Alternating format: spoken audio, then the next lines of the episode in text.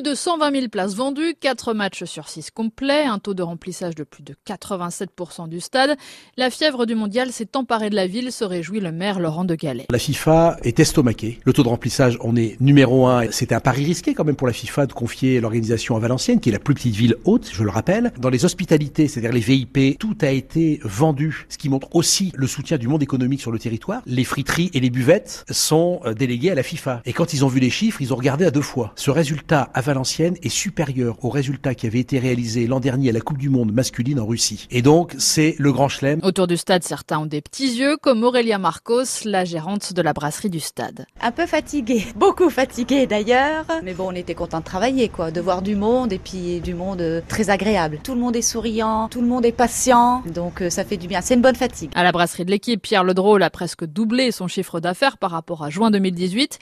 Il a aussi adoré la clientèle. Une ambiance complètement différente que de la Ligue 1, la Ligue 2 euh, avec les hommes. Ils vont chercher les autres équipes, ils font des selfies ensemble, se mettent à la même table, ils discutent, ils chantent ensemble. Et nous, en plus, au niveau restauration, ils débarrassent leur table. Les gobelets sont dans les poubelles, euh, clientèle parfaite. Au centre-ville, les restaurateurs se frottent aussi les mains et presque tous les magasins en ont profité, selon le président des boutiques de Valenciennes.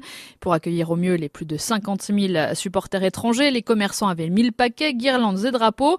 L'Office du tourisme avait doublé ses effectifs et tout ça a payé, assure le maire Laurent de Gallet. L'entraîneur euh, de l'équipe anglaise expliquait qu'il y avait eu un accueil extraordinaire à Valenciennes, que les visages étaient rayonnants et que ça avait fait plaisir. Nous avons eu énormément de mails de Hollandais qui espéraient revenir en tourisme. C'est aussi ça l'héritage, c'est leur donner l'envie de revenir demain dans un cadre différent, découvrir la ville. Les 220 volontaires sont aussi ravis de cette expérience, comme Patrick Donzin, qui en aurait presque la larme à l'œil. C'est trop court, beaucoup trop court. C'est comme à Gamma, c'est des moments exceptionnels. Quoi. Je regrette de ne pas avoir fait euh, la Coupe d'Europe en 2016 et ainsi de suite. On s'est fait des copains, des copines, on s'envoie déjà des petits messages et je pense que ça va continuer.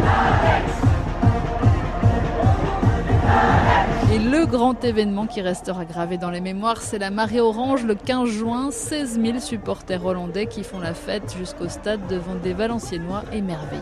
C'est beau, c'est la joie, c'est bien. La couleur orange, c'est c'est éclatant, donc c'est bien. Très impressionnant. Aucune agressivité, la bonne ambiance. Fantastique, franchement génial. Enfin, côté sécurité, le bilan est aussi positif avec aucun incident à signaler.